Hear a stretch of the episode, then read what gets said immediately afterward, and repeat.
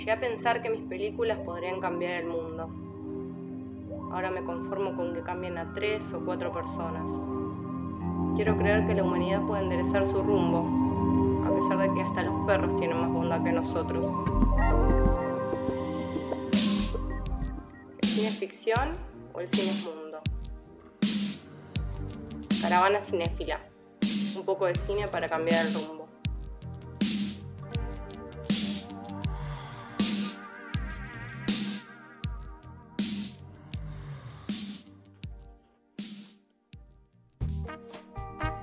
Arroba Lucía Torres, en realidad es arroba la negra Lu, nos va a compartir su caravana finesila. Oh, la dislexia. Ha llegado. puede pasar, puede pasar. Esto es lo que hace el vino, ¿o no? Creo que fue el masaje. Fue el masaje, debe ser eso. Re, no te a hacer la no, porque no, no estaría acá. si no, ya estaría en mi cama durmiendo. Claro, la combineta vino así tan relajada no, no estaba bien. Bueno, quiero hablar de que venimos todos un poco cansades de estar tan encerrados. ¿Ustedes cómo las llevan? Cuéntenme. Vengo a hacer terapia. bueno. Ah, Nico viene bien. Digo Manu. ¿Esteluz? Eh, yo el, encierro es una cosa y la imposibilidad de hacer otras, de hacer cosas, es otra. El encierro, bueno, no me siento tan encerrada y cuando tengo ganas de, hacer, de un poco de sol salgo, bla, pero mm, me estoy llevando mal con la imposibilidad de mm, hacer actividades culturales y encontrarme con amigues y ir a, e ir a una fiesta. Total. Todo lo que falta mucho para hacer. Eso sí. A mí me Ah. Como chicos, eh, ven, es, vengo como, se está haciendo muy cuesta arriba y nada, se me ocurrió que como se está haciendo difícil, traer un poco de calle a nosotros, ¿no? Ya que no podemos salir, que la calle venga a nosotros y esto tiene dos objetivos. Por un lado, saciar nuestras ganas de callejear, de vagabundear, de girar. Y por otro lado, recordarnos que la afuera no está tan bueno como nos lo acordamos y así inspirarnos a quedarnos un poquito más en el molde. Así que nada, cine de calle. Pero ¿a qué me refiero con, cine de calle? Me refiero a, lo que emerge de los barrios, ¿no? Los códigos, las banditas, la música en la esquina, los temerarios, el rap. Y para eso les traje un par de pelis para compartirles y para que charlemos un poco. ¿Les cuento cuál es la primera? Me hacen sí, pero no me dice nada. Dale, vamos, vamos con la primera. La primera es Rumblefish, es de 1984, vamos a hacerlo así cronológicamente. Esta está en mi top 5 de lo mejorcito que vi en mi cuarentena, así que ojo, es una peli de Coppola. Es una peli básicamente de pandillas que trata de la historia de Rusty James, que es básicamente un adolescente que vive medio a la sombra de ser el hermano de. ¿Qué pasa? El, hermano de él es como eh, era el jefe de su pandilla, de la pandilla de motoqueros. Esta película se llama Rumblefish o La Ley de la Calle, en la traducción. Bueno, básicamente el hermano era el jefe de esta pandilla de motoqueros, hace dos meses no se sabe nada de él y nada. La cuestión es que eh, vuelve este hermano después de estos dos meses sin haber aparecido y medio que se vuelve una peli de vagabundeo, pero lo que me, interesa de esta peli es que se destaca un poco la admiración que Rusty tiene por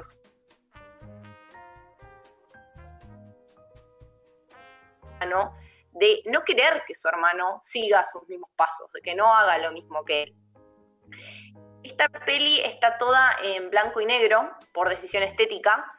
Tiene una, fotografía espectacular, es hermosa, excepto por un plano que, eh, que, también es hermoso, pero no es en blanco y negro completamente, en la que se muestran los peces. ¿Vieron los peces beta? ¿Ubican los peces beta? Que son como peces de pelea. Si ponen no. Básicamente son unos peces con mucho color eh, que si ponen dos machos mismo espacio, digamos, se empiezan a pelear, son peces de pelea. Como los gallos. claro, como Rumblefish es ese tipo de pez, ah. pez beta, que son peces de pelea. Eh, que es lo que le da nombre a la película. Bueno, solamente ese plano tiene coloreados esos peces y me parece que es una linda analogía con, con estos peces de pelea y estos personajes que se la pasan peleando contra el mundo y que tienen medio un destino marcado, un destino fatal, que me parece muy, muy interesante cómo, cómo trabaja la peli. Así que la primera recomendación es Rumblefish. Por favor, mírenla. Creo que esta está en, si no me equivoco, y si no, bueno, la bajan por, por los medios que ya les hemos recomendado como Torrent. ¿Cómo, cómo Perdón, porque... ¿Cómo es el Rumblefish o... Rumblefish. Fish como pez. Rumblefish, pez de pelea o La ley de la calle. Lo encontrás así, de Coppola.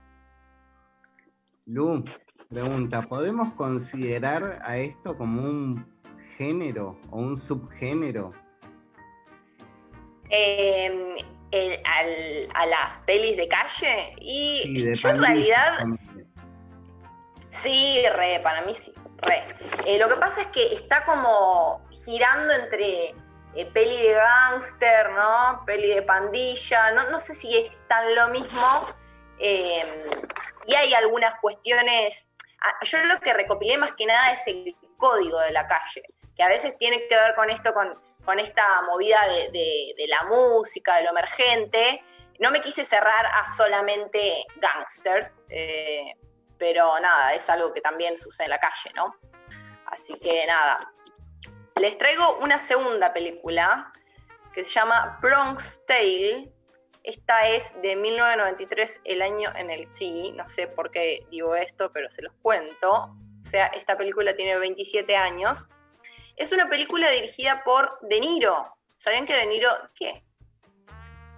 Hizo solamente dos películas, de las cuales yo solamente vi esta, pero la verdad que está bastante bien. Eh, se nota una influencia de Scorsese Recordemos que em, esta peli es 1993, en 1990 salió Goodfellas de De Niro, en la que De Niro también actúa, perdón, que es de Scorsese. ¿Ubican Goodfellas? Peli de mafia completa. Eh, eh, de Niro, personaje principal. Así que nada, em, en este caso, Bronx Tale es dirigida por De Niro y también actúa él en esta película, lo cual también es bastante llamativo. ¿Por qué digo influencia de Scorsese? Y no es que estoy vendiendo humo, sino que tiene que ver con el principio de la peli. En Goodfellas, si la vieron, básicamente es la historia de un pibito que admira a la mafia de su barrio y al principio muestra un poco el barrio, presenta a los mafiosos en plena calle,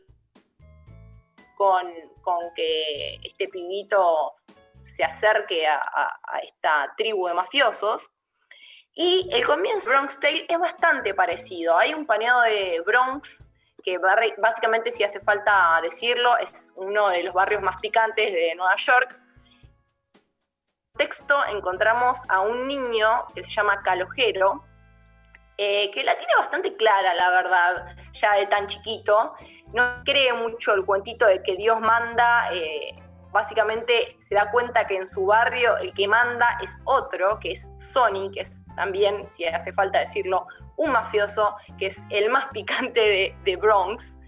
Eh, y la historia arranca bastante picante también. Esto no es un spoiler porque pasa en los primeros 5 o 7 minutos de la película. Eh, Sony está en plena calle. Una vez presentados también los, los personajes, eh, la mafia que, está alrededor de Sony, y básicamente le dispara un hombre y esto todo es visto por este personaje pequeño de 8 años, Calojero, ¿sí? ve todo. Ahí entonces va a comenzar la historia de Sony y Calojero, que de ahora en más se va a llamar C, porque Sony medio que lo adopta como hijo y, le, da eh, el nombre C, lo, bautiza, digamos. Y la historia básicamente va a tener que ver con la figura de C, este nuevo padre mafioso que, lo ha adoptado, y la figura de De Niro, que obviamente no está demasiado de acuerdo con que eh, se apadrine a su hijo. Em, cuestiones que me parece que están re interesantes en la peli. Primero quiero decir que está re bien casteado el, personaje del niño que tiene un lunarcito que decís, por Dios, tiene que ser el hijo de Niro este chico. No puede ser. Lo tuve que googlear porque es igual. Qué bien casteado que está. Em, por otro lado, por otro lado, eh, me parece interesante cómo, cómo, trabaja la complejidad de los personajes. Em, por un lado, el personaje de Niro claramente se nota que quiere lo mejor para su hijo, eh, pero por otro lado no es tan buen consejero, es medio racista, no lo entiende, siempre le, cuenta el mismo cuento y nada, no sabe eh, cómo articular bien su relación con, su hijo. Y por otro lado, parece que Sony en serio también quiere hacer. Y nada, de hecho le dice que vaya a la escuela, que vaya a la universidad, lo aconseja con una chica, le dice que siga su corazón, pero a la vez no deja de ser un mafioso, ¿no? Así que nada, eh, por otro lado, otra cuestión que me parecía interesante es cómo trata el racismo de la época. Eh, básicamente eso también está bastante en tema porque el personaje de, de C anda con otra bandita de amigues que nada, que se la tienen jurada a cualquier persona negra que pase por ahí, o sea, es, tremendo. Eh, y de hecho el personaje de C se enamora eh, de una chica negra hermosa y eso genera un problema para, para él en ese contexto con esos amigues eh, claramente altamente racistas. Eh, así que me parece que eso también está bueno eh, como laburo de personajes. Así que nada, destaco esta peli por eso, por laburo sobre los personajes y por otro lado que me parece increíble la actuación de De Niro que me admira que siendo director pueda exprimirse al mismo y tener tan buenas escenas. Así que mírenla, después me cuentan y eso nos lleva a la última película que se llama Ghost Dog, o The Way of Samurai, es de Sharmush, es de 1999. Eh, esta última me parece que mezcla los códigos de la calle bastante bien, tema del rap, el samurai. Eh, eh, nada, ahora, ahora les cuento un poco de qué va esta peli. Me parece que está medio en código western, porque básicamente nos cuenta la historia de un asesino a sueldo, que, que le dicen Ghost Dog, con el que empatizamos banda. Eh, realmente creo que Jarmusch tiene la capacidad de hacer queribles a, sus personajes, pero ¿por qué, ¿por qué digo western? Al margen de, que Jarmusch realmente siento que tiene una capacidad eh, muy grande de hacer queribles a los personajes, este personaje, a pesar de estar fuera de la ley, tiene como sus propios códigos que tienen que ver con el código samurai. Y por otro lado, el barrio lo respeta. Eh, nadie, nadie, nadie lo... Perdón, Nico, ¿qué vas a decir? No, ¿ambientado dónde, Lu? Esta historia. ¿Ambientado dónde? Claro, ¿es en ah. Japón o es totalmente extrapolado? No, no, no, no, Estados Unidos. ¿Y tiene códigos samuráis en Estados Tiene código samurái. Lo que pasa es que arranca con un planito de, de este personaje leyendo un libro que es como su libro samurái, queremos creer. Y ahora también voy a hablar de cómo esa, ese código interviene también en la peli. Bien, eh, básicamente, como les decía, el barrio lo respeta y más allá de su laburo hace lo que tiene que hacer, pero se ve que es un buen tipo, ¿no?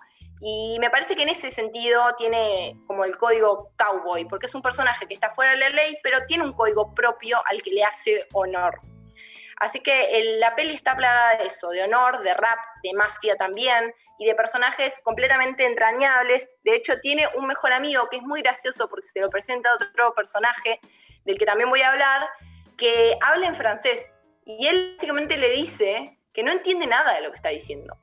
O sea, lo único, el único contacto que tiene con este personaje es palmearse, básicamente hacer como que lo entiende o entenderlo, pero con gestos humanos, porque no tiene otra manera. Y nada, es muy tierno en un punto, eh, porque le dice mejor amigo, es su mejor amigo. Eh, y habla también de este código, este otro código que tiene este personaje. Juegan al ajedrez, eh, nada, tiene una mística propia eh, esta relación que me parece muy bella. Y por otro lado también entabla relación con una niña que anda por ahí, a la que le presta libros, se vuelve medio amigo y nada, comparte la, manija de la lectura. Así que un, tema aparte, el tema de, la lectura y la mística samurái, que también se va filtrando, como preguntaba Nico, con algunas placas que muestran un poco lo que él va leyendo, los códigos de, de samurái que se filtran en toda la peli y que nos hacen meter en este mundo bien de barrio y bien de calle. Así que nada, esta es la última recomendación. Con esta mezcla de calle y rap nos vamos. Así que vamos a, cerrar ahí. Todo bien, pero acá el código es que la columna la cierro yo y te presento el tema yo. Si no, traemos el código de la calle acá, acá, vamos. ¿Cómo? ¿Cómo que la cerrás vos? Si la columna la estoy haciendo yo, Estela, ¿qué te pasa? Eh, pero ese no era el código. Si querés, lo arreglamos en la calle. Y nos damos un abrazo. Vamos a arreglarlo en la calle, dale. dale, dale. Lo arreglamos juntas.